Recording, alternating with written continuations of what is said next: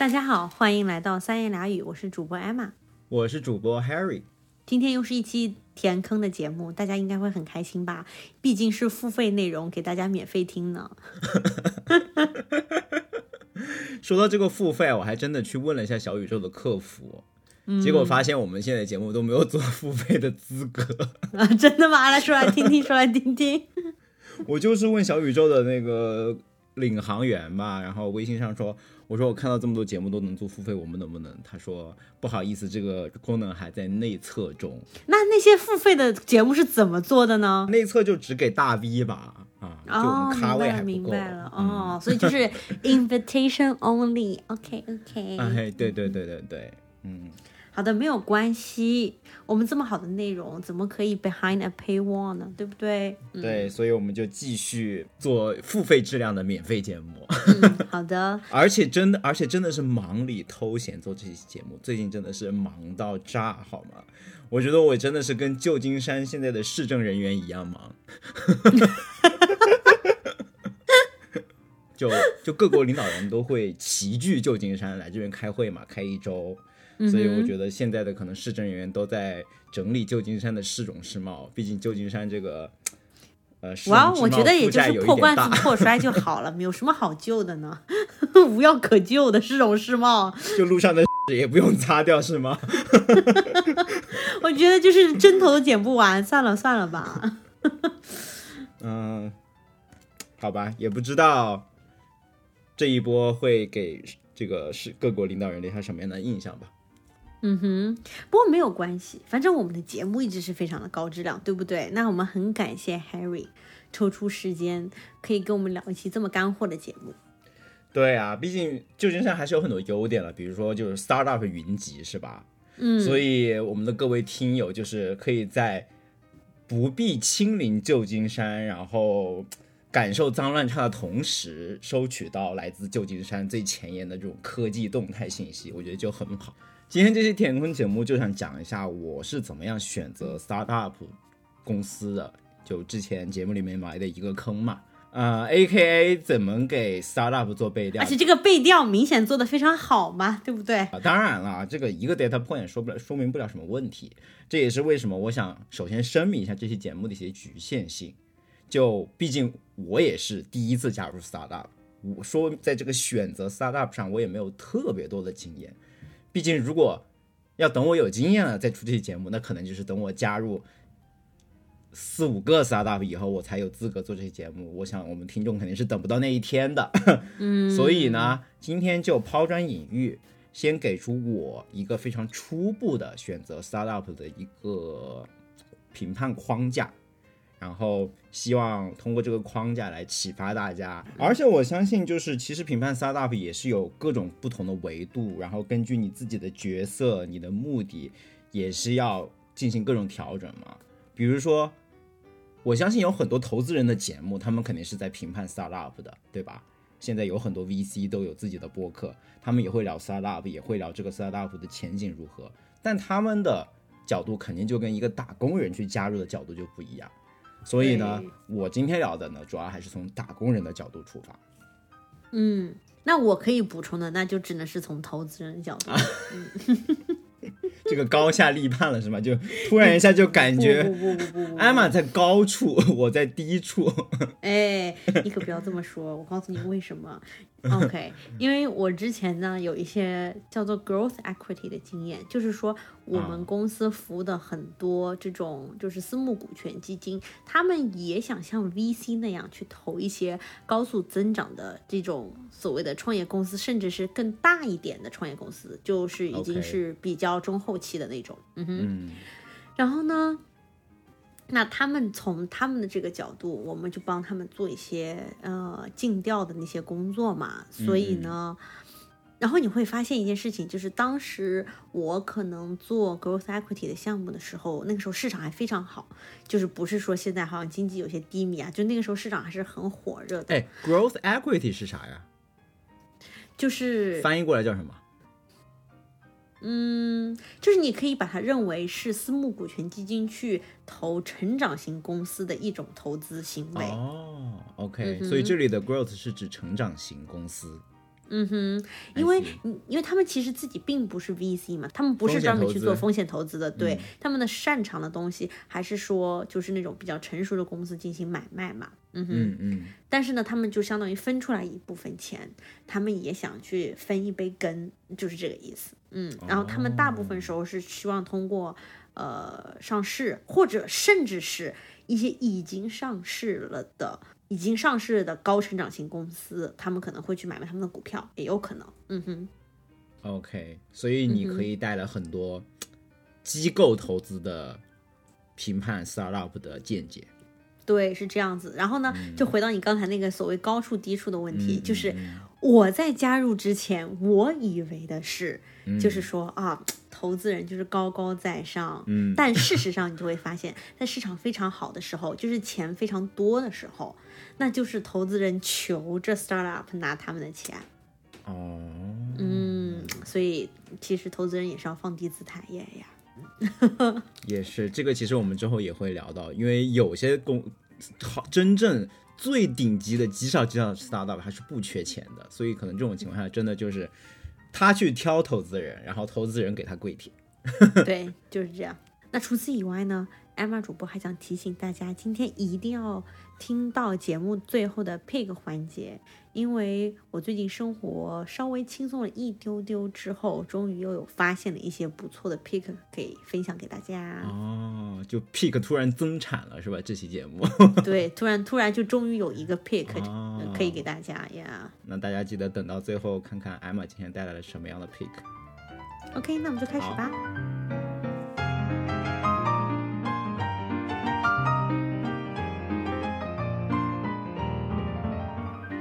好的，那 Harry，你来讲一讲，你作为这个工程师 engineer，你是怎么给 startup 做背调的？你会看哪些维度？你会用什么样的一个框架呢？嗯，其实最开始我也像无头苍蝇一样，就是到处去搜罗各种各样关于 startup 的信息，也没有一个什么所谓的 framework。这个 framework 完全就是马后炮，就是我纵观我过去整个搜索过程以后，然后总结出了把所有的信息总结成了几大类，然后归成了几个维度，分别是看业务、看人。接下来我们就一个一个维度而来讲，而且是以我自己觉得最重要的会放在前面。嗯哼，首先，我觉得最重要的就是看业务，就是看所谓看业务呢，就是看这个 startup 它是想解决什么样的问题，然后这个问题是不是有足够的市场，是不是能带来一些 revenue。然后，比如我举个例子，就是我现在是在这个做大模型 AI 的领域嘛，在这个领域其实就有三大类问题可以解决，三大类问题分别对应的上游、中游和下游。上游，比如说就是真正去打造这些模型的人，所谓模型就是具有这种具有世界知识的这种大模型，比如说 OpenAI 的 ChatGPT 背后是一个巨大的模型，然后现在中国各种各样的大模型雨后春笋的出来，对吧？嗯哼，然后中游呢，就是怎么样去把这个模型给跑起来，因为模型是死的，你只有把它跑起来了以后，它才能用。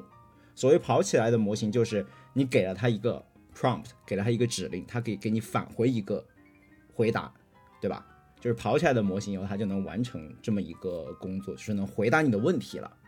然后这一类的公司呢，就是属于平台型的中游公司，他们就可能把现有的模型拿过来，OK，搭搭搭好了一个跑模型的系统，或者说服务器，就放在那里给别人用，然后别人就可以其他的下游的人呢，他们就可以去，比如说通过一个 API 的调用，就去这个中游的平台上面，就通过比如说发一个请求到这个中游的平台上，然后可以不断的发请求，收到这个模型的回答，然后把模型的回答整合到自己的产品里面。比如说三言两语，我们这个节目就觉得啊，艾玛、Harry 以后都不想写 show notes 了，想要机器人来写，那我们就可以打造一个生成自动生成播客 show notes 的一个产品。这个产品呢，比如说我们把我们节目稿，对吧？然后作为问题，作为上下文发给中有那个模型的平台，然后这个模型平台就把这个所有的指令收集进去，然后跑出来一个 show notes，然后返回给我们。这就相当于是我们去调用中游平台的模型，做了一个我们的消费级的产品，然后这个产品还可以给其他的主播用，对吧？对，嗯哼，所以大概就是有这么三类问题：中上中下游。嗯哼，然后我这个公司呢，其实是属于中游，是属于跑模型的公司。我之所以看好它解决这个问题，就是跑模型的公司其实就相当于淘金潮里面卖铲子的公司。嗯对，因为模型就是金子，对吧？然后下游的消费级产品的这种各类公司，他们都需要通过中间这个铲子去挖到这个模型的金子，通过挖挖到这个模型的内容。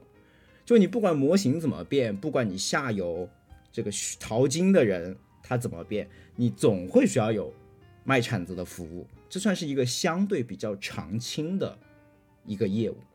这就是我嗯看好它的原因之一。那 Harry，你刚才讲了，就是说中游的公司就是卖铲子的公司嘛，嗯对吧？对，那有那为什么这个上游的公司它不会整合进这个中游呢？因为听上去这个卖铲子的生意就是很挣钱嘛，对不对？这是一个非常好的问题，也体现出 Emma 的商业头脑。确实有公司它是中游、上游都做的，比如说 OpenAI，它既自己造一个内部的大模型，它也可以提供使用这个模型的服务，就像我们在嗯使用 Chat GPT 一样，对吧？但、嗯但是纵观其他的 startup 来说，你在资源有限的情况下，你很你一般都还是上中下选一块儿吧。只有你嗯做到一定规模以后，你可能才会想去拥有更大的市场，然后去做更大的把这个 scope 做大。毕竟嗯造模型这件事情还是非常的吃资源、吃钱、吃人力的。这也是为什么你像国内其实有能力造模型的公司，也都是那种巨头公司。嗯，哦，明白了，OK。所以说白了就是，如果一个公司它可以造模型的话，嗯，那它就已经耗费了很多钱了。对啊所以，肯定是一个，要么就是 OpenAI 这种元老级别的公司，嗯行业领头羊，要么就是一个超级大公司，可以把钱投进来。OK，OK，OK，got it。嗯哼，对，就你纯造模型这件事情，其实是一个非常烧钱的。如果你没有办法去创造从别的地方创造 revenue 的话，嗯嗯哼，OK。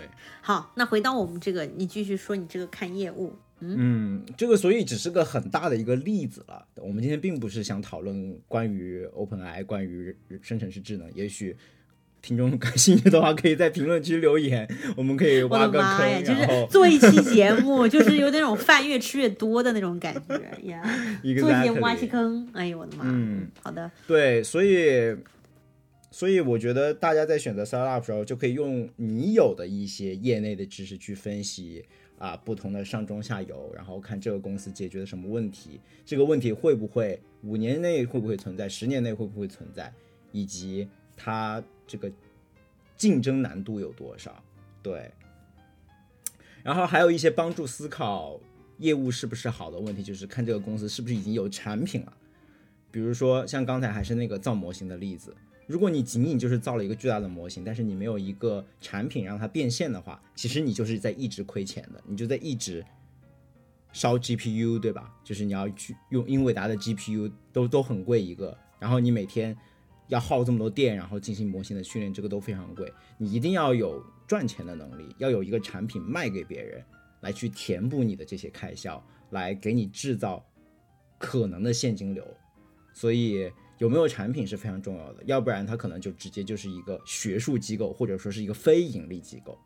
我想嗯大部分人，对吧？去 startup，一方面是为了自己的理想，但是我相信不少听友可能也是有一个暴富梦在那里的，或者至少不能倒闭，是吧？然后还有看业务的时候，大家提到一个非常多的词，叫做 product market fit，嗯哼，这个翻译过来叫什么？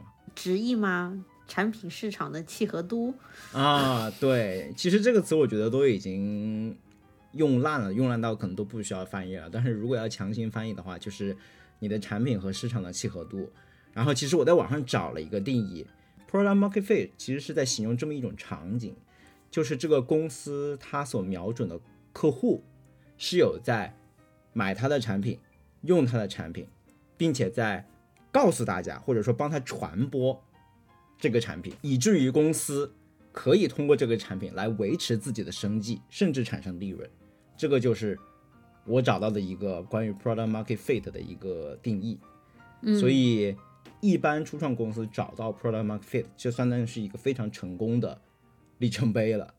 而且这种公司往往赢面就会比那些没有找到 product market fit 的公司要高很多。所以，如果你有幸看到了一个公司有 product market fit，那是一个这是一个非常好的一个 signal，告诉你这家公司它的业务是在嗯，就是更加成熟一点吧，至少是，对，就不是那种超级嗯超级早期的那种嘛。对，这就说明这个公司已经有一个相对成型、相对走向成熟的一个业务了。嗯，当然这里也取决于你的目标了。如果你可能想说，哦，我加入这个 startup，我就是为了去帮他们找到 product fit 的话，那你就要对吧？那你可能就希望，那你就不是太在乎这个公司是不是已经有一个成型的 business model 在那里了。然后看业务的话，你还可以去看同样在解决这个问题的其他竞品公司。了解竞品公司的好处，一个是你可以通过竞品公司的规模和数量，知道这个问题对应的市场到底有多大。另外一方面，你也可以通过比较来认识到你想评判的这个 startup，它在整个市场、在整个赛道里面是一个什么样的段位，它是属于这个冉冉升起的新星呢，还是说它可能随便一下就会被这个巨头给掐死、干掉？对，不是之前就有说什么微信出一个小功能就会死一批创业公司。哎，那 OpenAI 过去一周刚干了同样的事情，他们最新的一次产品发布会直接就，应该说就直接就干掉了成千上万的 startup。嗯，啊说来听听，对不起，这里又可以岔开一下吗？就 OpenAI 现在它出了一个，它就是那个相当于 Apple Store 那样的东西，对吧？对，而且它不呃，除了 Apple Store 以外，Apple Store 相当于是你可以打造自己的聊天机器人，比如说我们就可以在 OpenAI 上打造一个专门生成 Show Notes 的机器人，这个已经很容易可以做了，我就可以把这个生成 Show Notes 的机器人放到 Apple Store 上。除此之外，OpenAI 已经自己在 Apple Store 里面开始卖很多自己已经已经提供了很多自己原生的定制机器人了。比如说，嗯。我其实一直是他的付费用户嘛，我就第一时间有看到他公开的那些聊天机器人，比如说他现在有什么 Laundry Bot，就是专门回答你关于洗衣服各种问题的机器人。虽然我觉得这个很傻呀、但是它就是有这么一个 bot，就你问他各种各样的污渍该怎么清洗，然后他就是一个这个洗衣服专家。然后还有叫做 Negotiate Bot，就这种机器人，它是可以专门帮你去吵架的，对吧？你说我想去 argue 一个什么事情，你教教我，我应该按一个什么样的一二三四五去说服对方，还有这么一个机器人。像这些产品，其实在 OpenAI 出来这个 App Store 之前，可能都对应的是一个 startup 在做的事情。那 OpenAI 直接就，对吧？就把这些东西就干掉了。这也说明了 OpenAI 已经不仅仅满足于上游、中游，已经都开始在往下游入侵了，是一个它要打造一个全链的生成式 AI 的一个服务体系。嗯，真的就是 iPhone 时刻。嗯，那回到我这边的话，嗯，因为之前有一些 growth equity 的 due diligence 的经验嘛，我们从投资人的角度做背调的话，其实因为是要投这种 startup，所以最看重的就是它所在的那块市场是不是增长很快。嗯，因为我们比如说在做一家公司背调的时候，我们肯定是最看重的就是它所在的这块细分市场是不是一个有潜力的市场，它增速会不会很快，还是说它的天花板是高还是低？因为有可能你增速很快，但是你天花板很低，然后你就很快就到了天花板，那也是不行的，对不对？哦，嗯，而且呢，我们对于 competition 这一块也看，就是你之前不说看竞品嘛，但是我们看竞品的那种观念就不一样。因为如果我们发现了一家好的竞争对手公司的话，那也是一件很好的事情，我们就去投那家竞争对手就好了啊。OK，对，嗯哼，所以说其实最重要的就是还是觉得这个赛道怎么样，嗯，然后这个增长速度是不是很快？嗯我这边想跟进一个问题，就是关于蛋糕有多大，我觉得至少从我当时找工作的经历，我当时去做 research 的经历来说，这个数据我好像很难拿到，或者说很难做出标准或很难做出准确的判断。嗯，就是这个是这个问题实在是太大了。对，对，是这样子的，这个就是典型的 market size 的问题嘛。嗯就是这个市场到底有多大，这个其实是比较难用，就是网上搜搜的那种数据，就是比较难用 secondary research，就是你听别人说怎样怎样怎样，然后拿到一个数据。虽然说有很多那种所谓的 market report，但是其嗯实大部分那些。呃，报告它它的质量是非常差的，你是不能相信它里面的数据的。所以更重要的其实是，尤其是 startup 这种公司，它可能是一个很新的赛道，它整个这个市场你要怎么去定义它都很难，你就更别说你可以去相信某一个 report 里面的数据了，对吧？所以我们一般来讲，嗯，都是做 primary research，就是指你要自己去定义这个市场，然后去理解这个市场要用怎么样的公式算出来，然后你再去算，就是这个意思。嗯嗯所以你就是要 a 乘 b 乘 c 等于呃嘛这个市场的大小，嗯，然后你就要理，你就先想这个 a b c 分别是哪几个参数，然后我们再去找 a b c 这个数字，嗯嗯，就是这样。那我觉得这个已经完全超出可能大部分打工人的能力范围了。嗯，其实我觉得，嗯，如果硬要自己来的话，定义 A、B、C 其实还稍微容易一点，但是要找到 A、B、C 的数字其实也不容易。就我就在这里举个很简单的例子，比如说我们要说美国，就是比如说 卖自行车这个市场有多大嘛？嗯 OK 嗯那你就要去觉得，我们先把自行车，那自行车的市场，那应该就是自行车的每年的，比如说销售的数量乘以自行车的价格，对吧 嗯？OK，但是呢，自行车我们也知道，价格千差万别，有很便宜的，有很贵的，啊，对不对？所以呢，你就可以把它细分成，呃，我们可以有低端自行车、中端自行车和高端自行车，然后我们把这三块，就是 A 加 B 加 C。那比如说我们 C 这个高端自行车，我们就要找到每年高端自行车的销售数据，然后高端自行车大概的一个价格范围，然后你可以把这个 C 算出来。OK，那高端自行车的这个销售数据，那我这个可能有一些 publicly available 的 data，可能没有。但是如果我们可以看，OK，也许在高端自行车里面就那么两个牌子，那就那么两个牌子，他们的销售数据，他们说不定是 public company，那我们就把。就那个两个巨头加起来的市场份额加一加，对吧？然后再乘以他们的那个，嗯，就他们可能已经有 revenue，那我们就要加一下就好了。我们甚至都不需要数量乘以价格，对吧？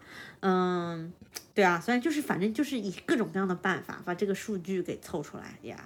嗯但是呢，其实我觉得对于投资人来讲，他其实在乎的这个蛋糕有多大是数量级级别的大小，就说如果这个是一个。嗯嗯比如说 one billion 就十亿美元以下的一个市场，他就不感兴趣了。嗯，他至少要是十十亿以上吧，他不能就是一个几百万美金的市场，那有什么意思，对吧？因为即使整个蛋糕就只有几百万，那你一个公司，你即使做到这个公司这个市场的，比如说一半，那你也就是几百万嘛。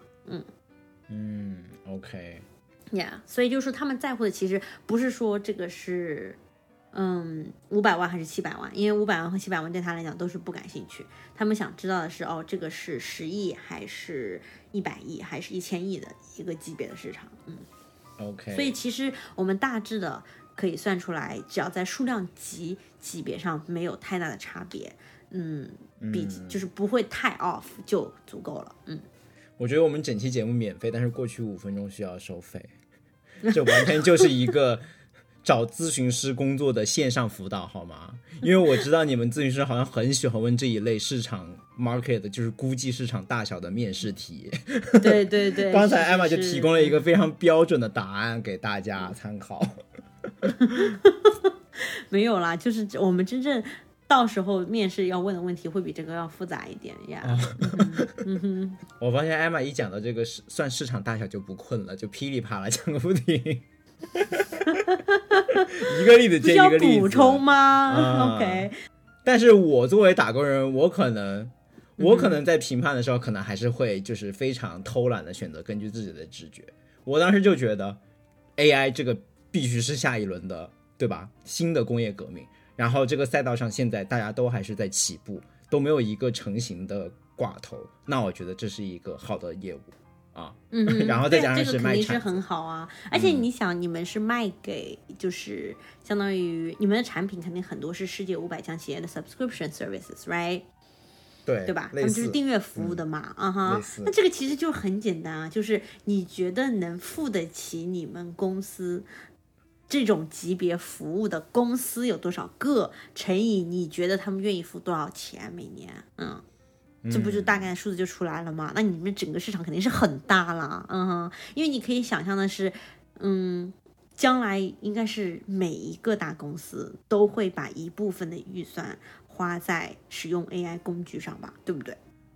是，而且确嗯实后来入职公司以后，确实有看到一些应该说是比较准确的 report 吧，就直接是从可能是从这种世界五百强那边收集来的 data，就是关于他们他们计划未来三年、五年、十年对 AI 的投资，其实是能看到这个增长曲线的。对对对，这个其实是非常典型的，就是我们在做市场调查的时候，我们的数字是哪里来的？除了在网上找以外，我们会直接问这种目标客户群体，就直接问他们的采购部门或者是对预算有决定权的人，问他你们今年在这个方面，就比如说 enterprise software，、就是嗯，enterprise software 怎么翻译？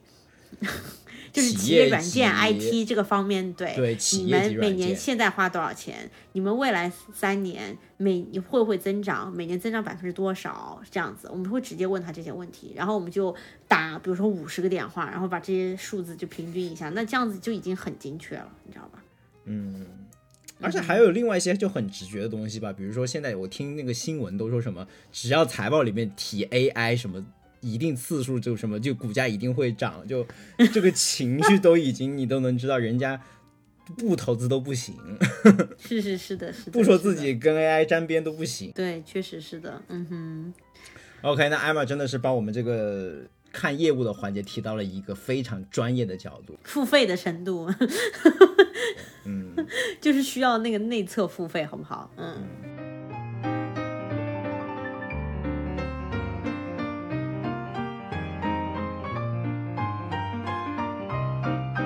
那 Harry 除了看业务这个可能大家都会想到的部分以外，还有没有什么你特别看重的地方？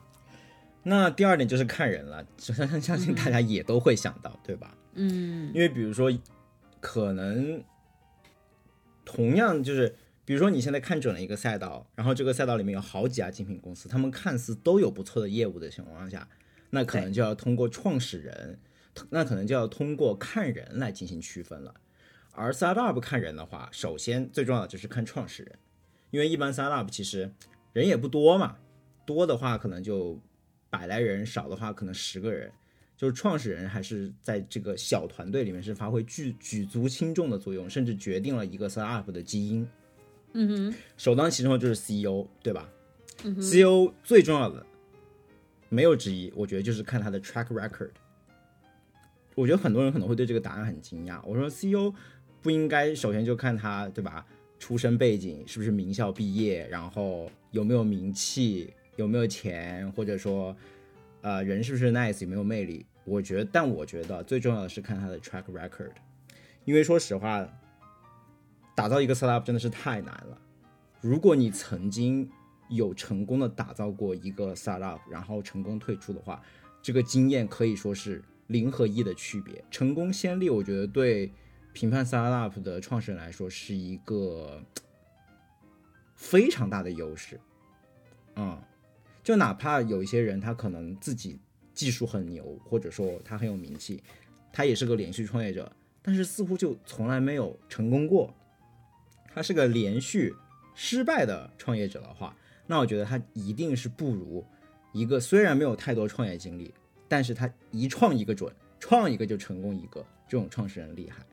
哎，那我很好奇啊，就当时你在做这些给不同的 startups 做背调的时候，你有遇到就是这种，你觉得更多的创始人就是说这个就是他们的第一家公司，还是说大部分的人就是已经创了好几家过了，不管是成功还是失败？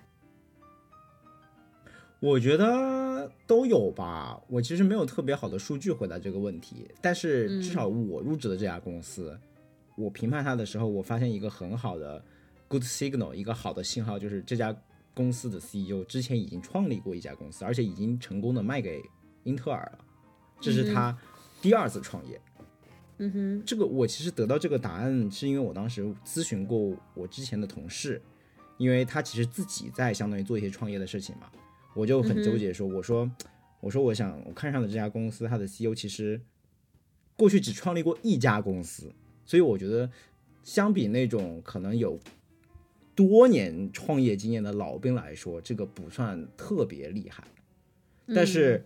当我那个同事听说这个创始人之前那家公司都已经成功退出了以后，他就非常肯定的说：“那这个是相当不容易的，因为创业的成功率真的是太难了。你能成立成功一次的话，已经就甩开甩开所有人一大截。嗯哼，就就是创立多好没有重要，但是你要成功的先例是更重要的。就相比对，因为真的是太难了。”就比如说你创成功一次是百分之一的概率，那你就已经超过百分之九十九的人。你要成功两次，你就是超过了万分之九千九百九十九的人。嗯嗯，然后其他你还可以看这个 CEO 他这个 storytelling 的能力是吧？他是不是有说服力？有说服力的话，他才能圈到钱，圈到钱这个公司才能有机会成长，才能有机会把业务做大，对吧？嗯，包括他说话的方式是不是一个？是只喜欢讲这种假大空的话呢，还是他随时都把数据放在嘴边，然后非常的务实，根据数据说话，根据科学说话，根据 paper 对吧？或者根据，就他说话都是有理有据的，嗯哼，而不是一直画空大饼。对对，同时你通过他的说话也能感受到这个公司大概 culture 是怎么样的，对吧？他是一个非常犀利的人呢，还是一个非常和蔼的人？他是不是注重？员工发展还是仅仅就是一心向公司，一心向业务，就是为了赚钱赚钱赚钱，其他的什么 work-life balance 啊，员工的发展啊，公司文化都不管，这些你都可以，比如说看他在 YouTube 啊，然后有没有一些这种公开的采访啊，包括有没有上一些播客节目啊，就都可以去了解到他的方方面面。而且如果你有幸能看到他的公开视频的话，其实。面相我觉得还是有时候是很准的，不得不说。对，嗯，虽然说他多少在公开场合会有一些表演的成分吧。没有想到，没有想到看团队是真的就是看团队，嗯。对对，当然你有幸能跟他 in person 的聊，那就更加好了，对吧？嗯嗯。然后除了 CEO 以外，还有一些重要的角色，比如像 CTO，然后你可能就看他的这个技术上面的 vision 远见，然后还有比如说这个公司是做技术的话，他可能还有首席科学家，你可以看这个科学家到底在学术界是个什么样的分量。有的公司可能还会有 CFO，但至少我的公司当时是没有 CFO 的，这个我不知道 Emma 有没有什么见解。就是其实我知道，当公司大了以后，CFO 其实还是很重要的，他可能就直接。掌管了这个公司的经济状况，就只有这个 CFO 决定，是吧？你哪怕可能业务好，你可能由于一个坏的 CFO 就把一手好牌打烂。嗯哼，是啊，就是你业务好嘛，就是只是相当于水龙头这个进的水嘛，但你这个水池那个出的水还还要有人管啊。啊，相当于这个管家对吧？所以可能对于稍微更成熟一点的公司，你可能还会要看他这个 CFO 吧，看他过去有。过去的简历是怎么样的？是不是把公司都做大，还是说他之前可能把某个公司做垮了？对，嗯，还有一点，我觉得可能是很多人不会想到的，就是你除了看单个的人，你可能还能还有一个很重要的，就是看创始团队之间的 chemistry。当然这个很难，但是从我做 research 的时候，我觉得有一个很好的 good signal，就是。我们公司的 CEO 和 CTO 他们其实是老相识，他们不仅仅是合伙人，他们是老合伙人。他们之前在 CEO 第一家公司的时候，他们就是搭档了，而且都成功退出。然后他们这一次是再次联手，嗯，所以我觉得这样的创始人之间的信任和长久的合作关系，我觉得是一个很好的 signal。因为对是的有的时候你会发现 startup 的创始人在不停的换，可能除了 CEO，其他的人都在不停的换，就对，那就 CTO 是换了非常一个又一差的个。对，如果创始团队都不能齐心协力的话，我觉得有再好的业务，有再好的模式，可能都很难在这个领域上去，就是能非常稳健的发展下去。对，嗯，而且我觉得其实就是 C suite 的团队，如果是你公司比较小的的话，就是大嗯家其实下面的员工其实也都能看出来你们的关系好不好，所以可能嗯有的时候，如果你在入职之前跟里面的员工打听一下，我觉得都能听到不少八卦，真的。对，我觉得这个是一个很好的建议。嗯，所以比如说之前那个图森嘛，其实就可能算是一个反例吧，就各种内部宫斗，然后把这个公司给就是糟蹋的一塌糊涂。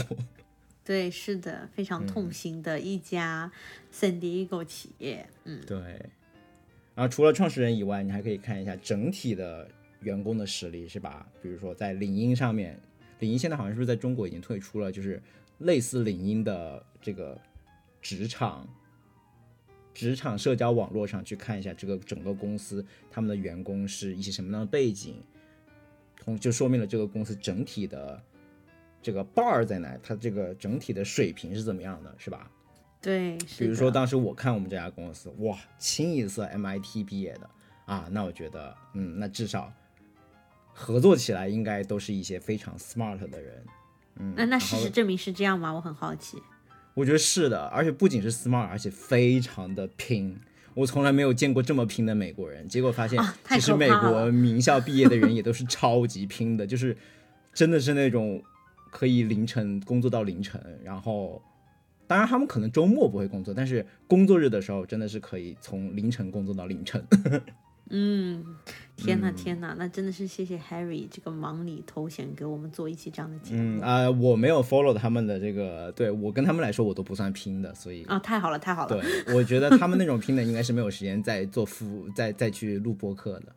嗯，对，当然肯定 smart 肯定不只是一方面了，在之后我跟他面试过程中，我觉得大家不仅 smart，而且都很谦虚，都很友好，所以这也是因为毕竟除了创始人以外，其他这些人是真正跟你共事的人，是真正决定你每天会不会工作开心的人，对吧？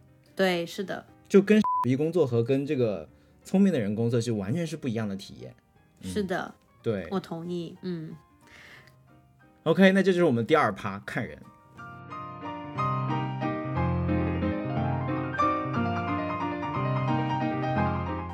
第三趴很简单，第三趴就是看钱，这一趴很简单了。为什么要看钱？就是看这个公司有没有钱走得足够远，对吧？就可能有些人加入 startup，并不是说我一定要等到这个 startup 上市，但我至少会希望这个 startup 不要在我入职第二周就垮了，对吧？比如说，我想在这个 startup 至少待个两年的话，那我肯定希望它是至少能活两年的。那这里就非常关系重大的就是一个概念，叫做 runway。所谓 runway 就是说，公司考虑先看一下自己账面上的钱，考虑到自己未来的开销，做一个预测，说我的钱能烧多久。对，一般 startup 我感觉他告诉你，可能正常的 runway 就是两年或者两年半这样子吧。但我们当时公司他还附加了一个限定语，让我觉得是一个很好的 signal，就是说，他说哪怕他说我们现在哪怕一分钱都不赚的情况下，我们都还能再跑两年或者两年半的时间。嗯因为有的公司它可能它这个 runway 是基于它现在的这个 revenue 现在的营收状况的，但是它一旦营收状况变差了，它可能 runway 就变短了，对吧？嗯所以就有这样的一些细节在里面啊。然后关于公司的资金来源也有很多不同的方面，有的公司真的是就捡到了宝，是吧？拿到了一个非常成功的 business model，然后人又不多，所以他们可能已经是在疯狂的盈利，在这个情况下他都不需要投资人，就像我们在开场的时候说的，可投资人很多是跪舔，就说哎呀，你让我买一点吧，让我入股吧，这样子。但是大部分的公司还是需要从风险投资那边拿钱的。如果风险投资，如果在这样的 startup 背后有一些非常 big name 的风险投资的机构的话，应该也是一个好的 signal 吧。虽然其实这一块我不是特别有发言权，没有特别多的专业知识去判断，但我看的话就是会看哦，这个 investor 里面有没有一些 signal。如果你认为这些大公司做的尽调比小公司做的好了的话，嗯嗯，那你可以说这个是原因之一吧。还有一个就是，毕竟大公司它，我说大公司就是大的 investment firm 了，它毕竟资源多一些嘛，他可以给出的建议或者是给你介绍的一些相关的人啊，可能还是稍微多一点吧，因为他们毕竟手上的资源多。我说的资源的意思就是指他，你如果遇到一个什么样的难题，他认识很多的人可以回答你的问题。嗯，OK。嗯哼，而且那你是一个其实这个完全没有听说过的一个小公司，投了一点点钱，他能给你什么样的建议和资源呢？嗯对，吧？而且我觉得在投资名单里面出现 big name，其实是更多的是一个综合的因素，它已经远远超过 funding 的概念了，对吧？它其实如果就说明了你这个公司至少得到了一些大投资人、知名投资人的认可嗯啊、因为只有好的一个 startup，就是综合来说一个好的 startup 才会被 big name 去投嘛。嗯啊、如果它不好的话，那 big name 都不投，那可能就只有小的 name 去投了。因为嗯好的公司，但是你也可以反过嗯来说，就是说，当市场非常非常好的时候，就是意思是只当钱很多的时候，嗯，可能大公司钱也有点多，所以他就必须要把这个钱花出去。哦，嗯，所以也可能会就是手笔要大一点，也许没有那么谨慎，也是可以的。但是如果是在经济不好的时候，OK，但还是把这个钱给花出去了，我觉得可能还是说明了一些好的信号的。嗯，那这个就有一多了一个这个时代，多了这个多了一个时间的变量，是吧？如果是嗯不景气的情况下，还拿到了 big name 的投资，那真的就是好上加好了。嗯哼，同意。嗯，对，然后所以在看方定的同时，呃，我当时在面试的过程中，我也为了更多的了解公司的经济状况嘛，我也会比如特别常见的问这种问题，问你有没有 revenue 啊，问一下你现在这个 growth tra trajectory 就是成长曲线是怎么样的呀？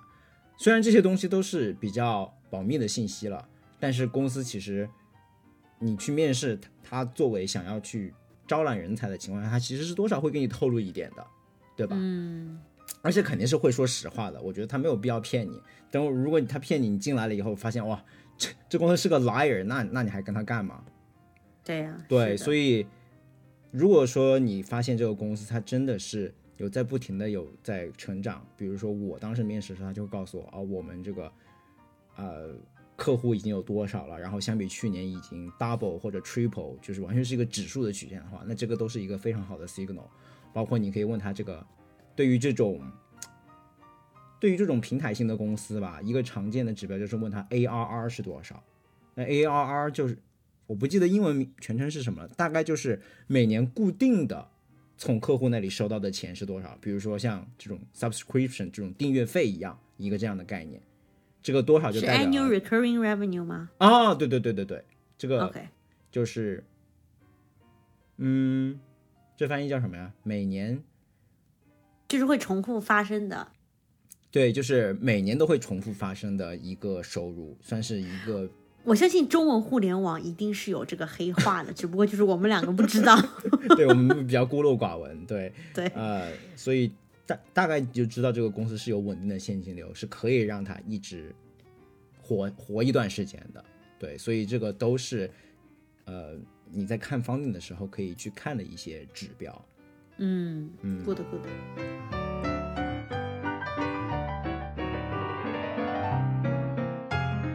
OK，最后一趴的话，其实就因人而异了，因为我是一个 engineer 嘛，所以我就会想看这家公司的技术是怎么样的。最后一趴就是看技术，毕竟对于人，毕竟对于一个打工人来说，尤其是打工的 engineer 来说，公司都是流水的，只有技术才是铁打的，是吧？嗯，呃，流水的公司，铁打的技术，哪怕这个公司跑了，这个垮了，但是我能学到一些过硬的技术，学到一些可以迁移到未来职业发展的技术的话，那我也是赚到的。对，也是值得的。所以，如果像评判一家 startup 的技术能力的话，你就有很多来源了。我就列举一些，比如说你去可以看它的这个工程博客，啊、英文叫 engineering blogs，就它一般好的公司或者说有这种博客文化的公司都会随时发表自己在技术上的领先的一些成果，包括自己系统的先进性。一方面是为了进行行业交流，另一方面也是去宣传自己的技术实力。所以有 blogs，有自己的博客，工程博客。而且在工程博客里面还有一些非常瞩目的成果的话，这个也就是一个技术很强的体现。嗯哼，当然还有一些偏研究或者说设计研究的公司，他们会定期在顶会啊发一些 paper，对吧？那这个也是一个很好的 signal。包括如果他不是做研究的公司，但是他时刻去关注前沿的技术，他去参加这种学术会议，去参加顶会。他这个顶会里面出现的频率，其实也是他注重技术，然后想要打造好技术的一个很好的 signal。说到这个，就不得不说，我其实当时知道，我现在加入的，我当时选择这家 startup 公司，就是在学术会议上遇到的。哦，当时不是一个特别大众的学术会议，但是是我们那个领域里面很知名的一个学术会议，所以它的。sponsor 它的赞助方并不是很多，都是一些大头，比如说什么 Meta 呀、TikTok 呀、Bloomberg 这种大头。初创公司可能就两家，然后我们公司就是其中一家。所以我觉得他能在那个公，他能他有远见去赞助这样的会议，我觉得是让我非常欣慰的。我觉得他是有眼光的，有技术远见，有技术雄心的。所以这也是。当时为什么我会主动去 reach out 这家公司的原因？嗯，对，而且也是有钱的，对。嗯，You're right，赞助一个好的会议确实也不是很便宜。嗯，但是我觉得相比整个知乎来说，还是更多的还是有没有这个意识吧。嗯，嗯哼，Yeah。当然，但是一家已经快要都没有钱，都快倒了公司，也不会去赞助一个，You know。也是没错。然后还有比如说，你看他如果是一个。技术开源的公司，它是不是有开源的社区？所谓开源社区，就是它可能把代码都发布在了网上，然后你甚至可以去看它的代码质量怎么样，对吧？然后还有很重要的就是直接看它的研发团队的成员，这个就回到了看人的那一点，因为大家都是业内的人嘛，你就可以去看他们的成员之前是在哪个公司工作的呀，然后他们自己有没有一些个人的博客，你就会可可以看到整体工程师的水平。所以，这个就是我觉得举例了一些怎么样去评判一家科技公司工程水工程能力的一些途径吧。我觉得对于 tech 业内的人士的话，应该说是很有帮助的。嗯，谢谢 Harry 的分享。虽然说了这么多啊，大家可能听到以后都有点害怕，说哇，我要看这么多指标才能选出一家 startup。我觉得其实并不是，这些说实话都是去辅助大家做决定。最最重要的还是要。跟你的兴趣吻合，然后你觉得？我以为你说最最重要的是还是要拿到 offer。嗯，没有 offer 还是后话了，对吧？你你你你是先选 startup 然后再拿 offer 吗？嗯，你这么说好像，你这么说也没错，对吧？先广撒网拿到了 offer，然后手里有多个 offer 以后呢？再把我们这期节目听一遍，然后去选出最理想的 offer，是吧？对了，确实，要不然就是你研究了半天，然后一个 offer 也没拿到，你干什么呢？在 是了，对，对。但是我是想说，抛开所有这些客观的数字啊因素以外，千万不要忽视了自己主观的因素，就是这是不是我想做的事情？这一帮人是不是我想合作的人？我去了以后会不会开心？嗯，对，这些还是最最最重要的。嗯，但这个就是，对，就是大家 keep in mind，就这就不是我们这期节目的目的了。对，是是是，OK，那我已经迫不及待要进入 pick 环节了，好吗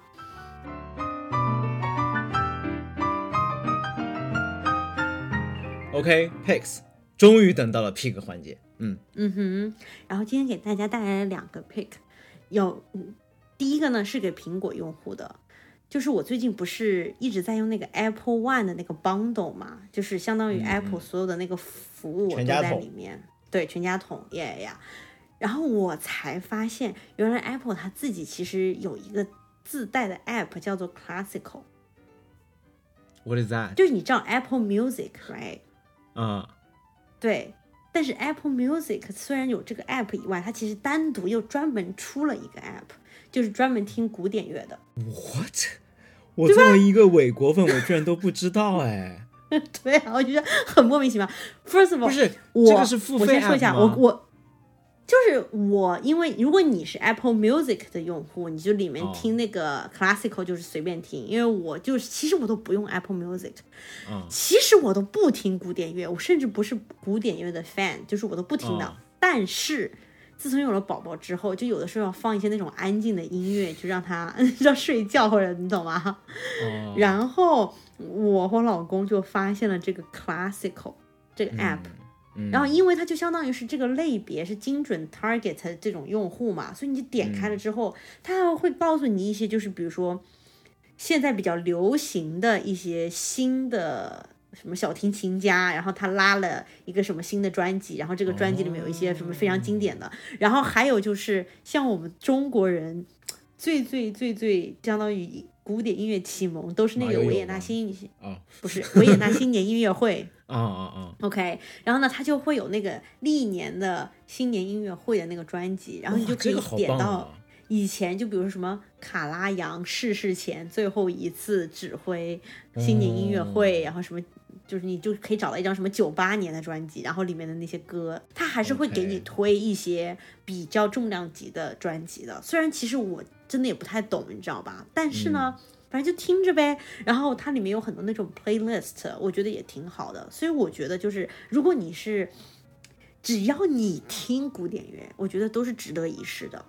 然后呢，它还有一个降维打击的地方是什么呢？因为 Apple Music 也包括这个 Classical，其实是呃相当于 Dolby Atoms 的官方合作伙伴。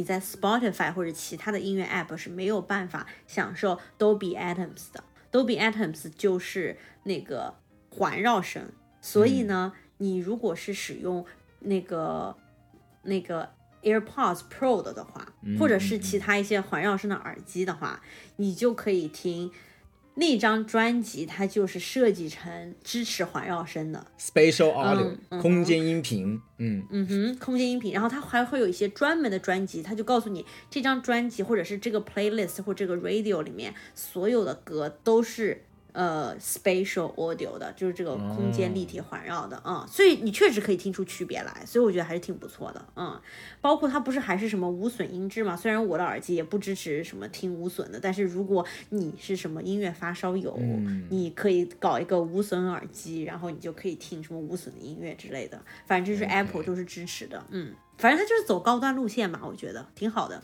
，OK，这让我想起了我之前 pick 给大家的 KDFC 古典音乐广播，当然这是应该是我不知道国内能不能听到，国内如果你可以试着搜索 KDFC.com，它是一个电台，它就是轮着播就随机嘛，但是你的这个推荐它有 playlist，那就更好了啊，嗯你就能更加掌控自己想听什么。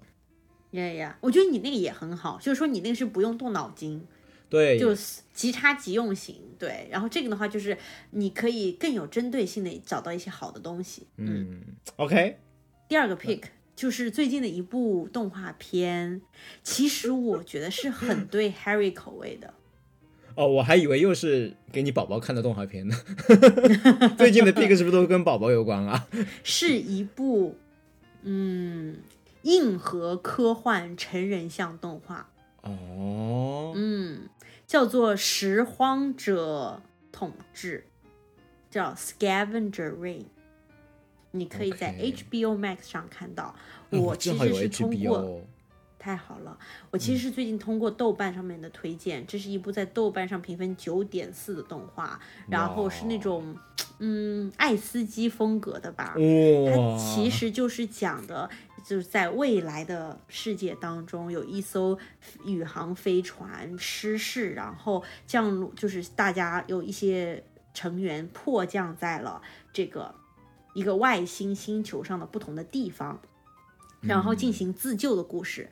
然后呢，这个动画片好看的在于，其实是它是我至今看过的动画片里面可以比肩《JoJo》这个动画片的想象力的。这么一个动画。它里面好看的点其实就是在于它用丰富的想象力去展示这个外星星球上面的植物和动物是什么样的。嗯嗯，我一开始呢就想说什么动画片啊，怎么九点四分？然后我就先看了大概五分钟，我就觉得好无聊，因为它节奏很慢，你知道吧？然后呢，但是我就硬着头皮嗯又看下去了之后，就发现，哎，这个越看越好看，而且他们是怎么能够想象、能够设计出这样子的一些动物的行为或者植物的行为，或者你都说不清楚那是个动物还是个植物还是个啥玩意儿？的那样子一些 behavior 或者是样子，你就觉得好有意思，你知道吧？我就想说，是他们就是怎么能够想到的？这这设计这个的人得是个天才吧？就这也太厉害了。对吧？就对，就是非常的天马行空。你就是甚至它里面有一些东西，就是你觉得它就是是动物和植物的结合，你也说不清那是个啥，反正啊、嗯，就觉得好牛逼，嗯 OK，嗯哼。但是它里面其实也是交织着，就是说。呃，里面不同的人物，他们当时在这个飞机上是什么样的一个角色，以及这个飞机是为什么会失事，它会交织在这些人在自救的这个过程当中，嗯，所以其实还是有一点点悬念在里面的，嗯哼，但更多的就是你在欣赏这个外星生物的奇观吧，嗯，他肯定是一个对各种这种植物或者动物非常有研究的人，他才能画出这个东西来。因为我觉得它里面的很多的设计，至少从我一个学生物出身的人来讲，我觉得是非常天才的。嗯，OK，就是天才当中又 make 又又又有一些 make sense，里面又有一点这种那种人与自然要如何相处的那种，就是其实还挺哲学的，我觉得。嗯，所以迫不及待给大家分享这个，我觉得是嗯。你自己就是比较有耐心的时候，适合去慢慢欣赏的一部动画。嗯 OK，我觉得我真的是今天直接直接被艾玛的精神食粮喂到饱，好吗？这两个 pick。那么接下来我再给大家喂一点物质食粮吧。来吧。我的 pick 呢，推荐什么就是教吃的吗？教大家一种做燕麦的方法。哦，我不知道艾玛平常怎么做燕麦，但是多少你得煮它吧。你不会要推荐 overnight oat 吧？不要剧透，我要推荐的，呃，就是 overnight oat。耶、那个确实是很好的方法，但说真的，我只是听说过，我其实不会做，那你要，那你还是还是听一下吧。还是听一下这个 pick。对，我知道这个东西是某一次在餐桌上面就听到旁边的朋友就讨论说，网红教练帕梅拉呃有一个非常健康的提拉米苏食谱，然后我就嗯。非常惊讶，因为我很喜欢吃提拉米苏，但是我从来没有听说过健康的提拉米苏。然后它的提拉米苏其实就是燕麦加酸奶加一点水果混在一起，然后上面盖一层可可粉，然后放一晚上，第二天拿出来就可以吃，然后就类似提拉米苏。但说实话，我自己尝试了一下，我觉得它的外观确实很像提拉米苏，尤其是那个可可粉撒上去嘛，就特别像嗯。提拉米苏，但是味道呢，那肯定是不如提拉米苏，而且我不是很喜欢酸奶和可可粉的这个组合，酸奶这个酸味和可可粉的苦味加在一起就很奇怪，就就一种那种酸苦味，我就不是很喜欢。其实可可粉完全可以去掉，就燕麦、水果、酸奶，就 whatever 什么口味的酸奶，你就混在一起，然后在冰箱里面放一晚上，第二天就可以吃了。因为燕麦一般不都是需要煮嘛？为了煮是让它能吸收水分，变得软嘛，变松软。嗯哼，但是在冰箱里面放一晚上，接触这种有水分的东西以后，它也能达到同样的效果，就完全没有戒燕麦的那个生的那种感觉，就真的就跟煮的口感就很类似。哎，那我有个问题啊，就是你需要把它拌开吗？还是不用？你得确保每一片燕麦都能接触到湿润的物酸奶固体，对 OK，got、对 it，got it。所以就是它并不能是一层一层的，它还是得是拌开的，对吧？对，要拌开，对，除非你不介意有一些 crunchy 的燕麦混在里面，因为哦燕麦毕竟、建议我建议毕竟燕麦也是可以生吃的，对吧？说实话，嗯哦，是啊吗？我不知道哎。应该吧。我们在我们这个节目不为任何的这个食物中毒事件负责，OK，所以 大家就谨慎听取这个。嗯，好的，然后在这个基础上，你还可以自己有一些变种，比如说我发现你可以把酸奶替换成冰淇淋，虽然不那么健康，但是毕竟是早饭，对不对？无所谓，你多一点能量，就是充实，就是能能量满满的早餐有什么不好的？然后有的时候你还可以放一点奇亚籽，就是某种 super food，而且奇亚籽也是吸水的，所以它也是可以。对啊，你不知道奇亚籽布丁吗？就是奇亚籽是可以做成那种很粘稠的那种。它吸了水以后就一粒干的，就变成一个类似，有点类似，boba 嘛，boba 的那个感觉，对，有点意思那个叫什么西米的感觉了，那小号的西米，对，很 Q，所以你也可以加一点奇亚籽在里面，它都是放一晚上吸收水分就会产生一些质变，嗯嗯，不错不错，想尝试一下了，嗯，尤其是那个奇亚籽和酸奶，感觉很厉害的样子，嗯，总之这个东西真的是。就是太简单，好吗？就前天晚上，这个燕麦酸奶和了和了，然后放冰箱里，第二天就就直接带去上班就可以吃了。嗯，哎，那听上去的话，我家的那种玻璃的杯子就用上了。那个就 perfect。那种 mason jar。对呀，就 perfect。还有之前喝那个玻璃酸奶剩下的那个玻璃杯，我都不舍得扔。那个更好，那个那就那个卖相我觉得会更好，都这可以拿去卖了。对，是的，嗯，那谢谢这个 Harry 又给我一条生路，嗯，关键就懒人福音好吗？而且又健康，啊，真的是没有任何负担，绝对是一个提升幸福度的早餐选项。如果你不建议早上吃一些凉的东西，因为这是它唯一的缺点，就是它是凉的。对，是的，OK。那听上去的话，我们的 pick 其实就是大家可以在优美的古典音乐当中醒来，吃一杯 overnight oat，嗯，然后去上班，上班下班了之后呢，回家再刷一刷看动画片，嗯，太好了，太好了。这些节目其实，在感恩节之前就已经全部录制完成了，但是听过上上期节目的听友也知道。Harry 所处的 startup 刚刚被一家大公司所收购，所以呢，现在处于转型期，一边还像 startup 一样快节奏地进行着工作，一边还要完成很多大公司大厂的这种繁文缛节，比如到年底了要写一些述职报告什么的，所以就更加忙上加忙。于是，这样一期感恩节之前就录好的节目，一直拖到了圣诞才剪辑完成，发布给大家。在这里，想非常感谢广大听友的耐心守候，也顺祝大家圣诞快乐，新年快乐，Merry Christmas and Happy New Year！咱们来年再见。无暇与君一席，有缘三言两语。想听到更多关于美国职场的正经闲聊，欢迎订阅我们的节目。如果喜欢我们的节目，也欢迎分享给你身边的朋友。咱们下期节目见，拜拜。Navidad.